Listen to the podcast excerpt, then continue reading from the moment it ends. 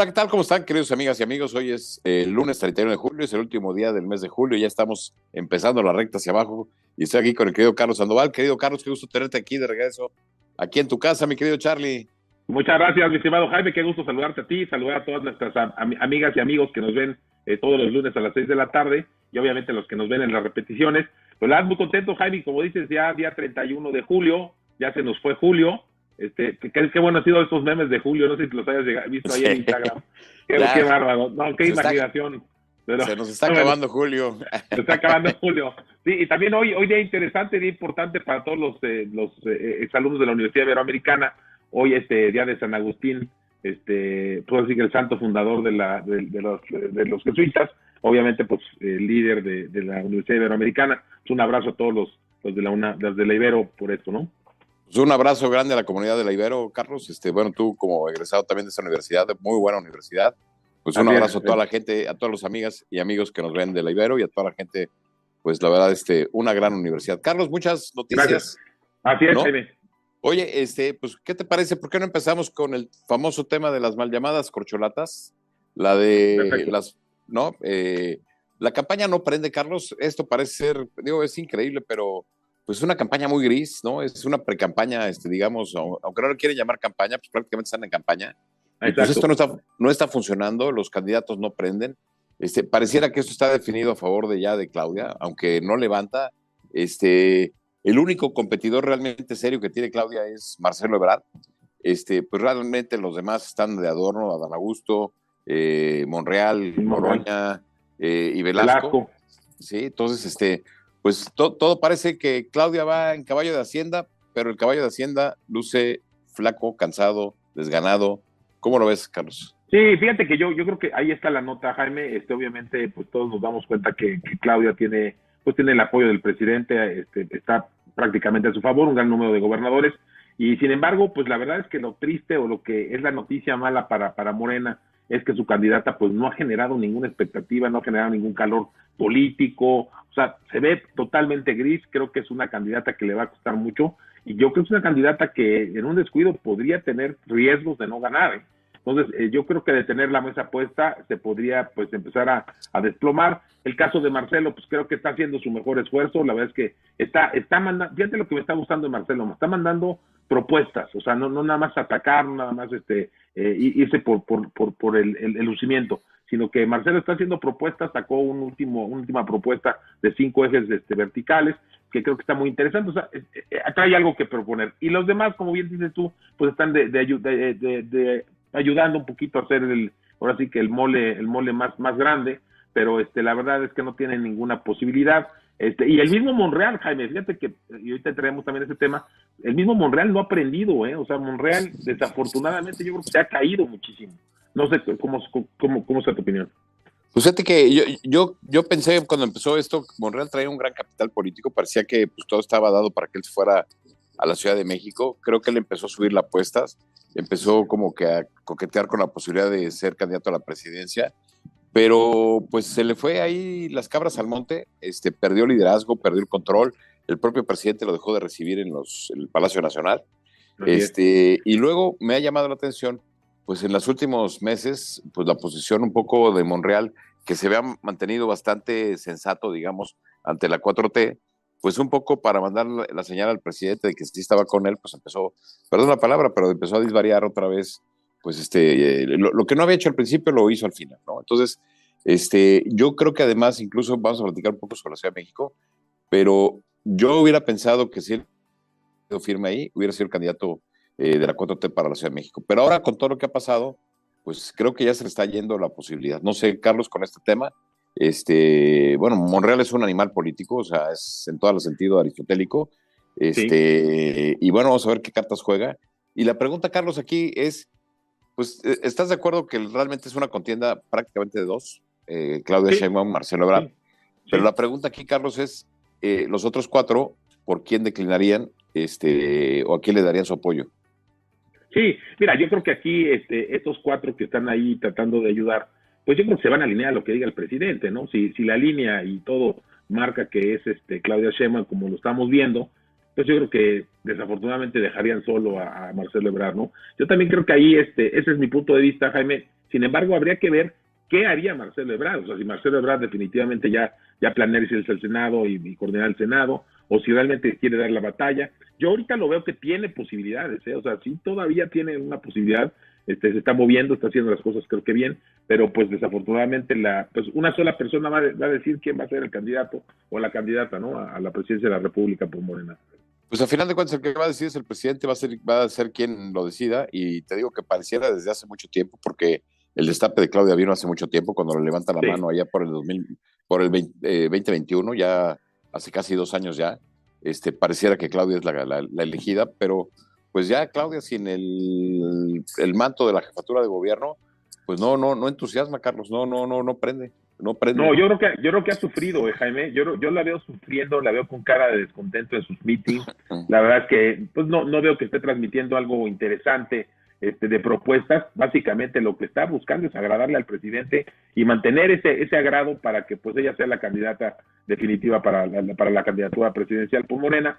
Y sin embargo, pues este, digo, ahí está Marcelo empujando, Marcelo sí está trayendo propuestas, está empujando y creo que ahí es interesante. Y nuevamente no el tema de los que vienen acompañando ya a Dan Augusto. Me llamó la atención que ahora en la Ciudad de México eh, eh, regresando a México me di cuenta de muchos de muchos este, espectaculares que ya habían dicho que no se iban a poner que estaba prohibido muchos espectaculares de Adán Augusto. Me dice ahora es Adán Augusto este hashtag ahora es Adán Augusto y este y la me llamó la atención mejores hechos mejor hechos los los este los espectaculares y bueno pues este pues es una guerra una batalla que está dando obviamente pues para agradar al que va a decidir no Sí, sí, este, y sabes que Carlos, además, el tema de la violencia no, no, no cede, este, desafortunadamente este fin de semana, pues este, dos lamentables sucesos diferentes cada uno, pero pues en la autopista del Sol, la que va a Acapulco, este, el empresario José Guadalupe Fuentes Brito y su hijo fueron asesinados este, en la propia carretera, la esposa de él eh, herida en un brazo, este, y era uno de los operadores de Braden Guerrero. Y por el otro lado, este, él es el caso de, otra vez el nombre es José Guadalupe, José Guadalupe Fuentes Brito. Este, Marcelo Ebrard, pues ya, ya, ya, levantó la voz este, de, este, de este tema, pues este, obviamente. Y por el otro lado, eh, Daniel Flores Nava, que era el uno de los principales apoyadores de la campaña en cuestión de dinero, por eso ser que sube en un avión en Veracruz y el avión tiene una falla y cae. Entonces también este, pues habría que ver qué pasó en esa situación pero son dos hombres muy importantes para los dos candidatos, eh, ¿no? Eh, Marcelo Ebrard y Adán Augusto. Y, y, no sé cómo ves este tema de, esta, de, estos dos casos, este, Carlos. No, pues mira, el primer caso que mencionas de la autopista del Sol, la verdad, es, es preocupante. O sea, ¿a dónde ha llegado la violencia? Esa carretera, pues la hemos transitado muchísimos, muchísimas de las amigas y amigos que nos están, están escuchando y nosotros mismos la hemos transitado muchas veces para ir a Acapulco, un, lugar maravilloso, pero que la verdad es que ya la, inseguridad es, es, increíble, rampante.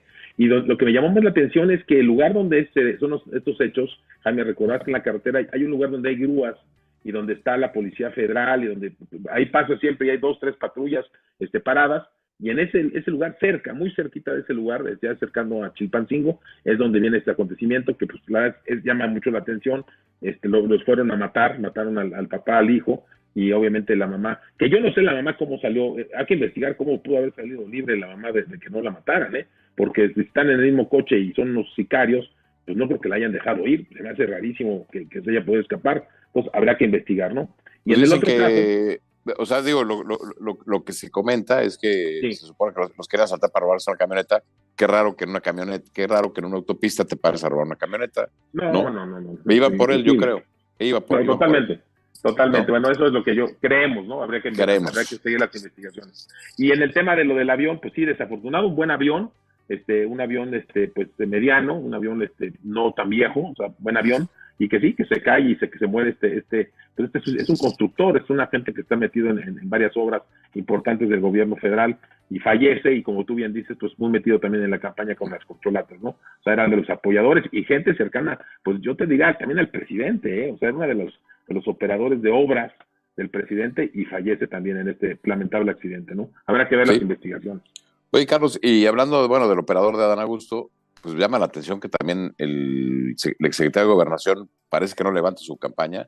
Incluso lo platicábamos tú y yo antes de que te fueras, eh, y lo volví a repetir la semana pasada, que pareciera que Fernández Noroña ya lo alcanzó, ya lo alcanzó y está a punto de rebasarlo, ¿no?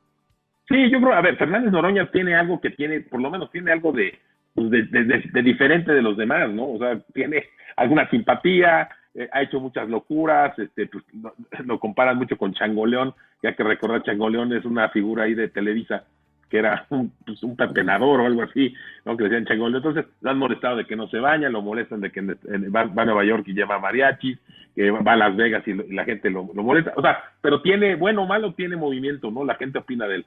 Y el caso de Ana Augusto, pues es un cuate gris totalmente. O sea, no, no, no genera ni simpatías, ni, ni enconos, nada. Entonces, yo creo que fácilmente yo te diría que ya está rebasado por este, de alguna manera, eh, está Dan Augusto. Y sin embargo, digo, me llamó la atención los espectaculares, que la verdad en Periférico Sur, pues hay tres o cuatro espectaculares nuevos, bien hechos, porque los primeros que, veías eran nefastos, pero ahora sí, ya se ve que ya metieron algo de mano. Entonces yo creo que quiere subir, quiere subir para estar mejor posicionado, pero pues no, no levanta ni de broma, mi estimado Jaime. Carlos, ¿y quién paga todas esas campañas? Si no hay recursos públicos, no hay, este, o sea, eh, el INE, se supone que estamos en, en veda electoral, empezará hasta noviembre. ¿De dónde salen tantos recursos, Carlos, para pagar todas estas campañas? No, pues yo creo que son este, pues empresarios amigos, ¿no? Empresarios amigos que, que están, este, se ilusionan con la posibilidad de ver a su candidato llegar y, que luego les, les favorezcan. Pues es lo, normal de estas campañas. Y lo que sí llama la atención, como bien dices tú, es que no son campañas, Jaime, son de alguna manera pues este, están, están infringiendo la ley, haciendo esta, esta, demostración de, de, pues ya de una campaña presidencial eh, de candidatos, cuando la verdad está prohibido, ¿no? Por el INE y debería haber, este, pues alguna sanción de alguna manera, ¿no? Pues sí, oye, y el principal violador de las campañas, pues es el propio presidente López Obrador, que todas las mañanas sale, sale a hablar bien de Morena, a hablar bien de los candidatos de, de él, de sus corcholatas, y sale con todo a pegarle y a romperle el queso a Xochitl Galvez, ¿no? O sea, incluso me llama la atención porque durante prácticamente tres semanas este, no hubo un solo día que no la mencionara directamente, atacándola, cuestionándole lo de sus empresas, todo. Pero ahora ya parece un poco más, también ya cambió la estrategia porque pues ahora ya se dio cuenta que hay que levantar a los otros candidatos, entonces ya está, ya es el principal promotor de, de Samuel eh, García de Nuevo León, de Luis Donaldo Polosio, de Santiago Krill, o sea, ya, ya, ya, ya como que quiere que, que, que paren a Xochitl Galvez, ¿no? Por las buenas o por las malas, ¿no? Así es. Sí, yo creo que el presidente ha, cometido un grave error político de haber eh, pues impulsado tanto a Xochitl. la verdad es que yo creo que los pinos, eh, bueno, los pinos ahora, Palacio Nacional, pues no se le veía, no, no, no, no, no veían a Xochitl como una posibilidad, ¿no? Sin embargo, pues ya aprendió, o sea, Xochitl ya aprendió, Xochitl es, es el caso que sí genera, genera simpatía, genera este, posibilidades entonces, este, hay, que, hay que verlo, está creciendo mucho Xochitl Galvez y yo creo que el presidente y la gente que está alrededor de él están viendo cómo pararla. Obviamente, pues el primero a la mala, sacando el tema de sus empresas, que para mí al contrario se me hace, oye, pues qué exitosa mujer que pueda tener esas empresas y pueda, pueda ser senadora de la República. En fin, yo más bien le aplaudiría, ¿no? Como que la quisieron denostar y al contrario, yo creo que la impulsaron, la impulsaron importantemente. Y en el tema también, como tú bien dices, pues se me hace una, una verdadera este, tontería y que el presidente ahora le esté dando este, ese juego también a otros candidatos, tratando bien, como tú dices, de desinflar a, a Xochitl Galvez, tratando de empujarlos, ¿no? Pero yo creo que ahí pues debe de estar la, línea ya con Xochitl Galvez, debe, debe de entenderse que por ahí va la jugada, ¿no? Digo, ya hemos visto que, que López Obrador no le interesa respetar la ley, ya lo vimos desde siempre, siendo, siendo candidato, siendo opositor, siendo todo, pues sistemáticamente lo que ha hecho es violentar la ley cada vez que puede. O sea, es, es una persona que le gusta violentar la ley, cuestionarla, eh, brincarla, ¿no? Entonces, este, pues bueno, lo estamos viendo ahí con esta campaña, donde él es el principal coordinador de campaña de Morena, es el coordinador de, la campaña de Morena, y este, y bueno, pues este, fíjate que también ha sido curioso porque desde que se destaparon sus candidatos, este Carlos, desde que salieron de los puestos públicos, pues López Obrador también, este, pues ha deslucido también, o sea, ya, ya no tiene el foco como lo tenía antes, ya no tiene la posición, este, y eso se ve que le incomoda al presidente, ¿no? Sí, yo creo que, a ver, el presidente ya está sufriendo lo de sus últimos días en el poder, Jaime, o su último año, que de alguna manera empieza a desinflarse, o sea, eso le pasa a todos los presidentes, ya no llama tanta la atención, ya no, ya no llama la atención sus discursos, ya se ve mucho menos, este, obviamente, la mañanera, mucho, yo te diría que yo que una cuarta parte de lo que los veía al principio lo está viendo actualmente, entonces ya está totalmente en ese, en, en, ese tema de, de, una caída importante, ¿no? Y obviamente pues hay otros temas, ¿no? Las cocholatas toman una relevancia más fuerte, yo creo que que lo que ha ayudado al presidente a que no sea tan impactante es que las corcholatas tampoco levantan y no tiene nada que decir. Entonces, este, pues muy triste, ¿no? O sea, estamos en un momento, pues la verdad como que en, neutral, si tuviéramos un camión, estuviéramos en neutral donde pues va navegando, pero no hay nada que así que sorprenda. Lo único que sorprendió y lo único que ha, sido novedoso es lo de Xochitl. La verdad es que si ves en la campaña no ha habido nada más, más novedoso que eso, ¿no?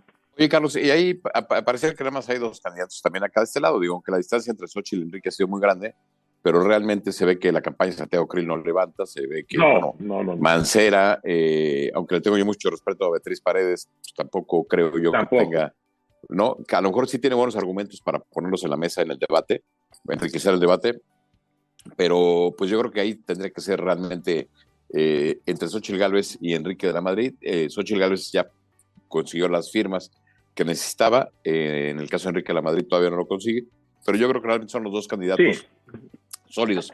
La pregunta aquí, igual te diría yo, Carlos, este, eh, pareciera que, pues digo, lo que sugieren todos es de que los demás, los que ya tienen posibilidades, declinen a favor de, pues de Xochitl Gálvez o de Enrique de la Madrid, ¿no?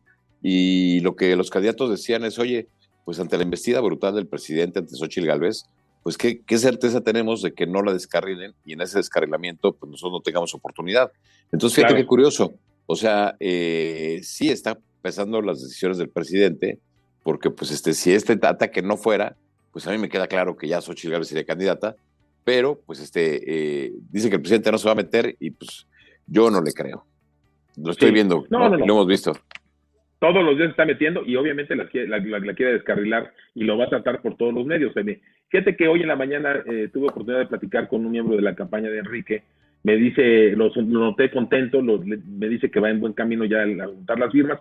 Y yo creo que, como tú bien dices, van a ser los dos únicos que tengan el número de firmas, este, tanto Xochitl como Enrique de la Madrid, y entre ellos dos va a ser la definición. ¿no? Yo creo que como candidato, eh, Xochitl es mucho más impactante. Obviamente como presidente sería buenísimo Enrique de la Madrid por su, por su conocimiento.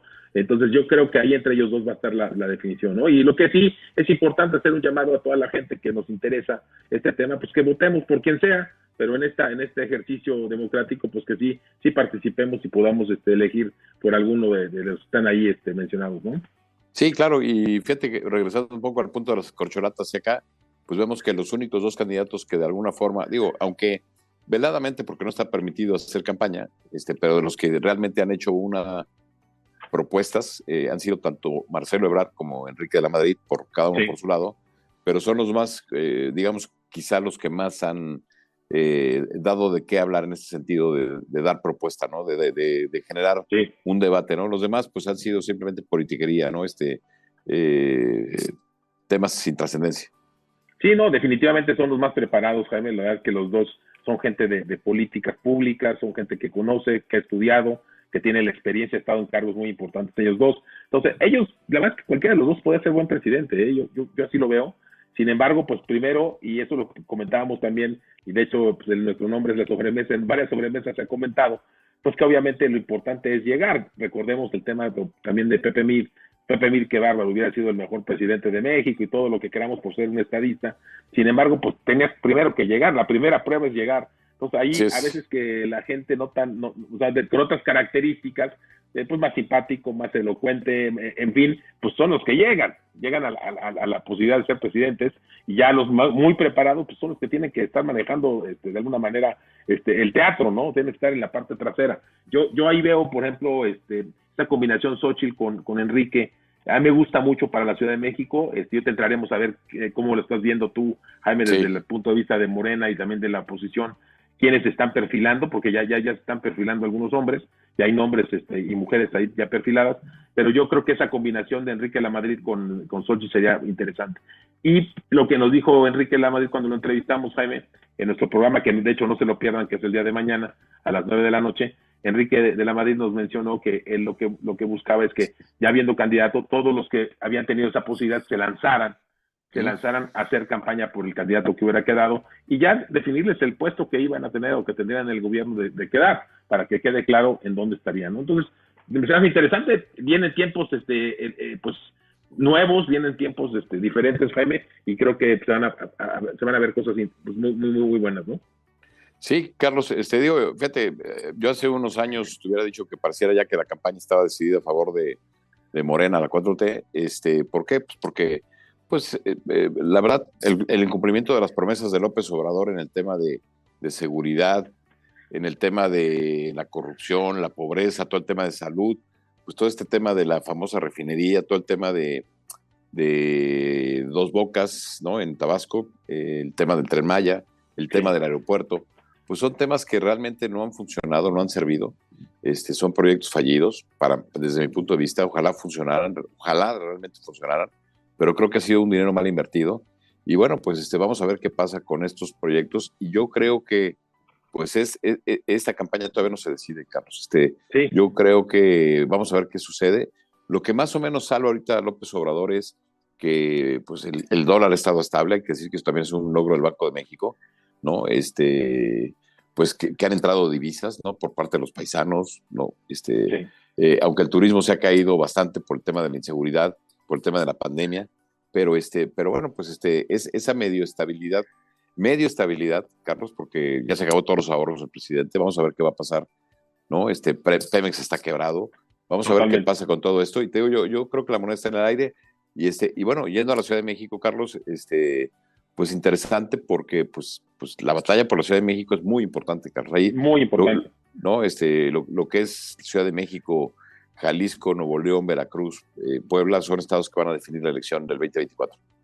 Así es, Jaime, no, y como tú bien dices, la Ciudad de México tiene gran importancia y más interesante está el tema porque en la elección pasada de la Ciudad de México la, la perdió Morena, o sea, la ganó la oposición.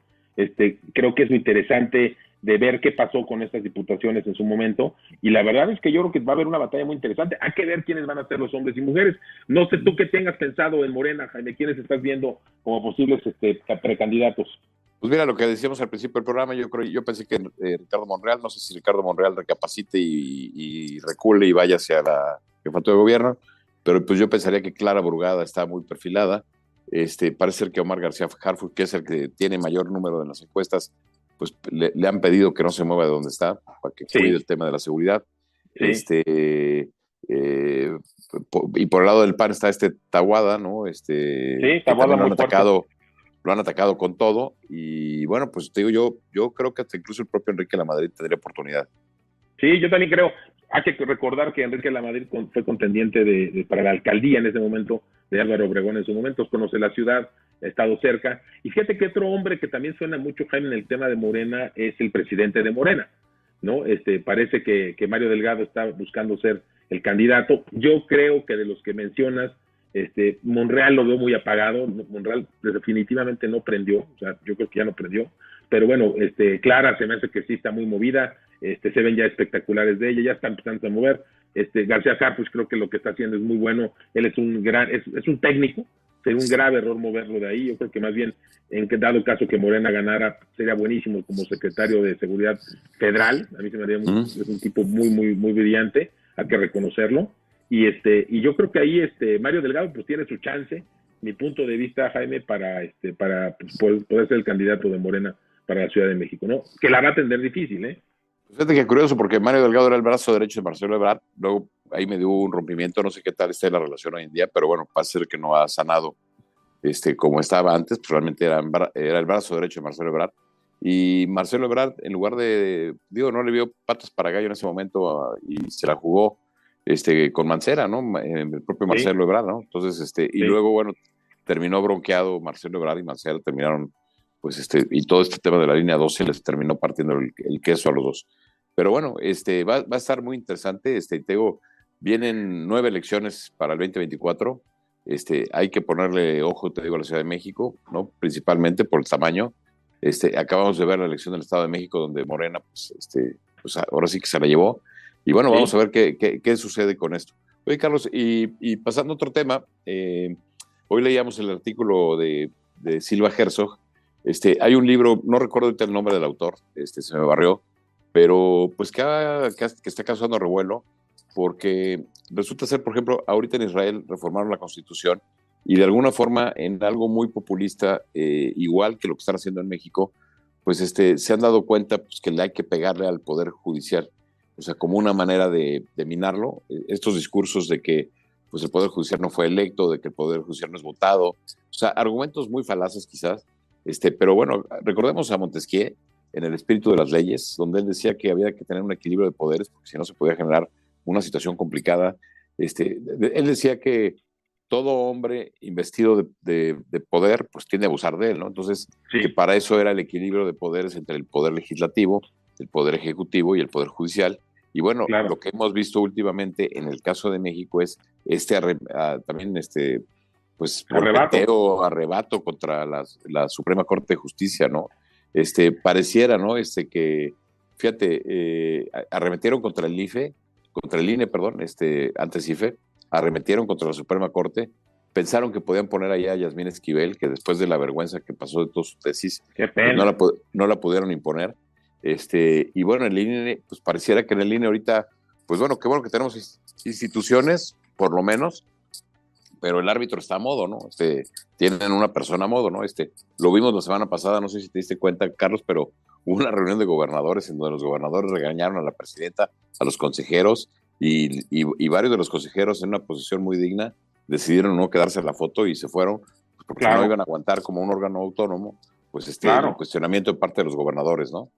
Así es, Jaime. Creo que el, el, el, autor que mencionas es Harari, ¿no? Este, Jaime. No, no, Yuval Harari no.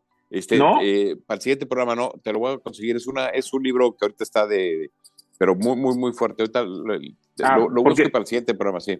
Ahí lo menciona. Sí. es que yo, yo escuché que él hacía un llamado muy, muy importante, ahorita que mencionas Israel, precisamente por estas leyes que estaban pasando. Entonces, posiblemente él como escritor, como un pensador global, hacía este llamado. No, no es que el libro fuera de él, no, pero sí, posiblemente. Y está interesante saber cuál es el escritor, Jaime, para, para revisarlo. Y sí, yo lo que creo es que el, el, el, hecho de, minar a los poderes es, este, obviamente, la, la búsqueda de, de, una dictadura, ¿no? De un, de un supremo poder donde nadie te diga nada y yo creo que es lo que está pasando en México. O sea, en México los dos poderes están totalmente unidos, eh, o sea, dependen de un solo hombre, ¿no? El, poder, este, eh, de, alguna manera, este, se se, se ha concentrado de estas dos, de estas dos ramas y el único que queda vivo es el judicial, o sea, el único contrapeso es el judicial. Entonces, a mí se me hace que sí es una cosa que es muy peligrosa y obviamente lo que tú dices, ¿no? El arremeteo. De hecho, los abogados los abogados, la Asociación de Abogados Americanos ya mandaron también algunas, este, algunos mensajes a México diciendo, oigan, ya dejen de pegarle al, Poder Judicial en, México, ¿no? O sea, ya es algo alarmante que sí debemos de defenderlo, ¿no? Es el, es el contrapeso único que existe. Sí, fíjate que curioso, pero este, estuve viendo el fin de semana pasado este, esta nueva serie de Pancho Villa, este, de verdad, como cuando se pierden los pesos, los equilibrios, pues fue una matanza a la Revolución Mexicana, unos contra todos, ¿no? Unos se unieron para apoyar a Madero, luego Huerta, luego se dividieron este, Carranza, Obregón, los generales este, Calles, eh, y por un lado contra Zapata y Villa, este, bueno, total que fue una trifulca y hasta que llegó más o menos Calles después del asesinato de Obregón en su segundo mandato, este, siendo candidato, presidente electo, este, cómo se empiezan a institucionalizar ¿no? En México tenemos las instituciones y eso fortaleció de alguna forma, Carlos, este, porque pues este, un país de caudillos pues, no, no nos lleva a ningún lado, ¿no? Este, y, hoy, con este debilitamiento de las instituciones, pues nada te garantiza que no llegue una persona este, y, use todo esto a su beneficio. Entonces, la, verdad, muy, eh, una, una, pena lo que está pasando con el tema de, de, los tribunales. Yo sí creo que hay que profesionalizarlos, que hay que fortalecerlos, pero no, fortalecer no es debilitar. Así es. Sí, no, no, y hay que mantenerlos, hay que, hay que mantener las instituciones. Un país fuerte es un país con instituciones fuertes, definitivamente, y eso lo estamos viendo en el mundo, porque entran y van presidentes, pero las instituciones, instituciones deben de permanecer, sobre todo para mantener el equilibrio y el orden. O sea, eh, creo que es muy importante y obviamente en México pues es lo que se está haciendo en contrario. Se están debilitando las instituciones y, y ahí están los resultados, ¿no? Así es. Oye, Carlos, pues ya estamos llegando al final, ya son las cinco y media, este, seis y media, seis y media, cinco y media aquí, estamos en pero entonces allá seis y media ya. Este, estamos completamente en vivo, hoy último día del mes de julio, este, estamos transmitiendo completamente en vivo, y pero pues nada más quería comentarte, oye, qué, qué gran programa tuvimos la semana pasada con la Lucía Medina, eh, impresionante, o sea, de verdad, qué gran programa. Eh, eh, esta chica, pues, este, ha fomentado este México Sociedad Civil, este, ha sido un, grupo pues, que de alguna forma ha fortalecido esta sociedad civil. Y yo creo que un país democrático como, como en el mundo debe de tener una sociedad civil fuerte, ¿no? Totalmente, Jaime. No, pues muchas felicidades por ese gran programa. Yo estaba fuera de México, pero sí es un programa interesantísimo. La verdad es que es una labor muy, muy interesante la que, la que ha realizado ella. Y qué bueno que pudiste entrevistarla y que, bueno, qué bueno que pudo, pudo platicarle a todas nuestras amigas y amigos este, cómo están las visiones y hacia dónde vamos con esos temas de la democracia, ¿no? Así es. Oye, pues, pues, pues mañana invitarlos a nuestro programa de la sesión presidencial. Este, lo haremos otra vez de manera virtual pero ya estaremos con nuestros programas en vivo a partir de las 9 de la mañana hora de la Ciudad de México, 8 de la, de, 8 de la mañana, pero 9 de la mañana, 9 de la noche este, de Ciudad de México, 8 de la noche ciudad, de acá de, de la parte de Baja California, Tijuana. Exactamente. Buenísimo, Jaime. Pues qué padre, pues sí, invitar a todas nuestras amigas y amigos el día de mañana, 9 de la noche, hora de México, 8 eh, de la noche en, en, la parte, ¿cómo sería? El, es el horario ¿Qué de Baja California? ¿o qué, sí, tiene el horario especial, tiene el horario, está alineado con, el horario de Estados Unidos de, California. Sí, este, no, no cambiaron, a pesar de que López Obrador este, no le gusta el horario de verano, este, pero pues aquí se mantuvo el horario pues, presente por el tema este de la relación con, comercial con California, la séptima economía del mundo, y bueno, pues aquí estamos una hora antes. Pues, este, qué bueno, Jaime.